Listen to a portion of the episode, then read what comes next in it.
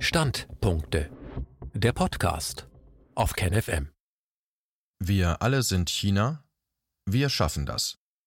Warum der Versuch, China nachzueifern, zum Scheitern verurteilt ist. Ein Standpunkt von Hermann Plopper. Der Westen entwickelt zunehmend ein Minderwertigkeitsgefühl gegenüber der Volksrepublik China. Die Modernisierung des Staates und die Digitalisierung der Gesellschaft lässt die weisen Staatenlenker der angloamerikanischen Wertegemeinschaft vor Neid ablassen.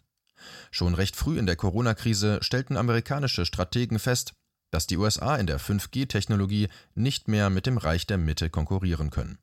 Deswegen engagierte der Gouverneur von New York, Andrew Cuomo, in diesem Frühjahr den ehemaligen Chefentwickler des Internetgiganten Google, Eric Schmidt, um den Ostküstenstaat nach chinesischem Vorbild umzuwandeln. Eine öffentliche Debatte, ob die New Yorker eine solche Umkrempelung von Behörden, Schulen und Krankenhäusern überhaupt wünschten, unterblieb. In guter postdemokratischer Manier trafen sich weise Männer hinter verschlossenen Türen und ließen nur Bruchstücke der Debatte in die Öffentlichkeit rieseln. Es besteht mittlerweile kaum noch begründeter Zweifel, dass im Rahmen des vom Weltwirtschaftsforum und dem Internationalen Währungsfonds angestoßenen Great Reset Programms Elemente chinesischer Regierungskunst auf westliche Fassadendemokratien übertragen werden sollen. Oder sagen wir zutreffender, übergestülpt und aufgepfropft werden sollen. Kann man einem Apfelbaum Kirschzweige aufpfropfen? Auch unsere Bundeskanzlerin Angela Merkel hat bereits den Gedanken fallen lassen, dass das chinesische Modell uns in Bälde alt erscheinen lassen könnte. Darum sollen im Windschatten der Corona-Krise im Instant-Verfahren nach chinesischem Vorbild 5G-Netze möglichst dicht die deutsche Landschaft verschandeln und Bundesbürger verstrahlen. Deswegen sollen unsere Städte möglichst rasch in Smart Cities verwandelt werden, mit digitaler Totalüberwachung, mit roboterisiertem Lieferservice anstelle von Tante-Emma-Läden, mit minutiöser Nachverfolgung aller unserer Kommunikationen, denn demokratische Wahlen brauchen wir dann nicht mehr. Man weiß ja schon aus unseren digitalen Schmauchspuren, was wir wünschen und was wir verabscheuen. Kein Witz. Das ist Denkpapieren des Bundesinnenministeriums zu entnehmen. Und autistische Kinder oder hochbetagte Senioren kann man doch sicher auch, wie in Japan, von Robotern bespaßen lassen. Die Duldungsstarre der koronierten deutschen Bevölkerung macht vieles möglich, was wir bis dato nicht einmal denken konnten. Durchsetzen kann man das, wenn sich die Bevölkerung weiterhin so lethargisch verhält. Aber ist das auch nachhaltig zu betreiben? Funktioniert diese Zwangsdigitalisierung? Klappt die Übersetzung aus fassadendemokratisch in digital autoritär? Sicher. Vieles hat schon reibungslos funktioniert. Da haben doch so manche Mitmenschen gesagt, ich lasse mich nicht wegen so einem Lockdown einsperren und ließen es dann doch mit sich machen. Nein, so eine blöde Maske werde ich nicht lange tragen.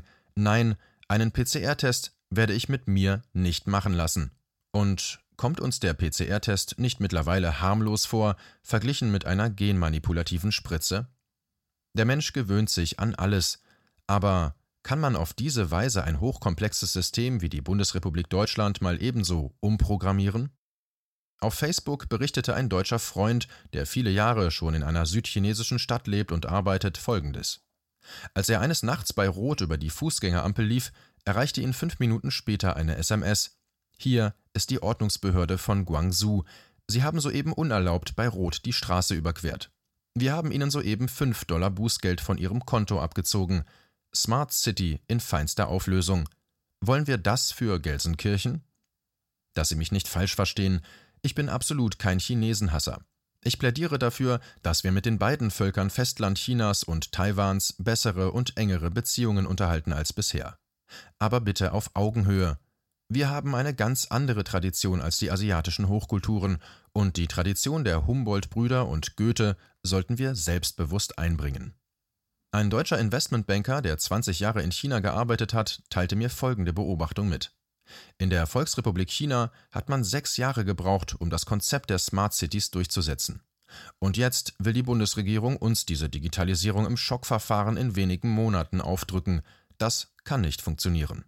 Nicht nur wegen des zu erwartenden großen menschlichen Leides, das uns hier angetan wird, sondern ganz einfach, weil man neue Kulturtechniken nicht im Hauruck-Verfahren einprogrammieren kann. Das Modell China in Deutschland einzupauken funktioniert auch aus vielen anderen Gründen nicht. Da ist das Preis-Leistungs-Verhältnis. Die Chinesen haben unendliche Armut hinter sich gebracht. Sie waren dereinst schon zufrieden, wenn sie eine Schale Reis am Tag essen konnten und bei der nächsten politischen Kampagne nicht an den Pranger gestellt wurden. Heute ist der Lebensstandard in China derart angestiegen, dass man als deutscher Tourist in Kambodscha schon die zweite Wahl ist gegenüber den chinesischen Touristen. Die Chinesen nehmen die Freiheitsberaubung gerne in Kauf für die spürbaren Verbesserungen der Lebensqualität im Alltag. Die Akzeptanz gegenüber der Regierung ist im chinesischen Wirtschaftswunder in etwa so groß wie in der frühen Bundesrepublik unter Kanzler Adenauer. In Deutschland habe ich das Wort Vermögensbildung der unteren Schichten indes schon seit Jahrzehnten nicht mehr gehört.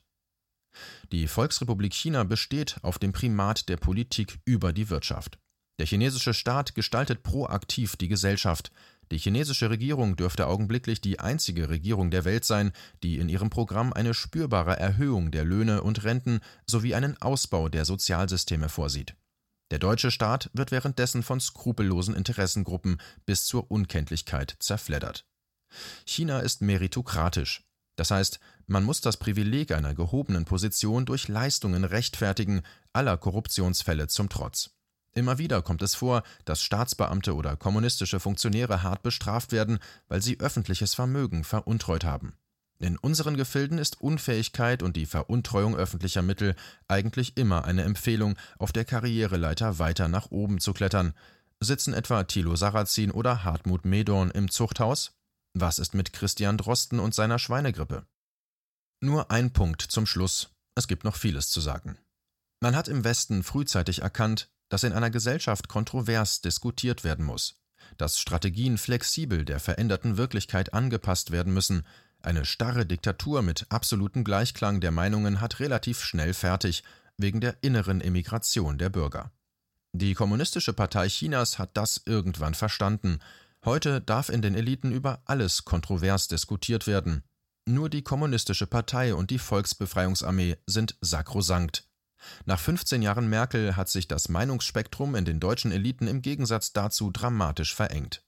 Nicht nur unsere Unterwerfung unter die Pax Amerikaner und unter den Marktradikalismus sind sakrosankt, jetzt darf nicht einmal mehr über Seuchen und Impfungen kontrovers diskutiert werden. Wie lange geht diese inzestuöse Elitenverblödung wohl noch gut? Die Frage ist ja wohl unausweichlich, ob wir das Ruder noch herumgerissen bekommen, bevor die Dornenkrone der Corona-Verblödung uns bis zur Unkenntlichkeit entstellt. Wir schaffen das. Und zwar ohne Merkel.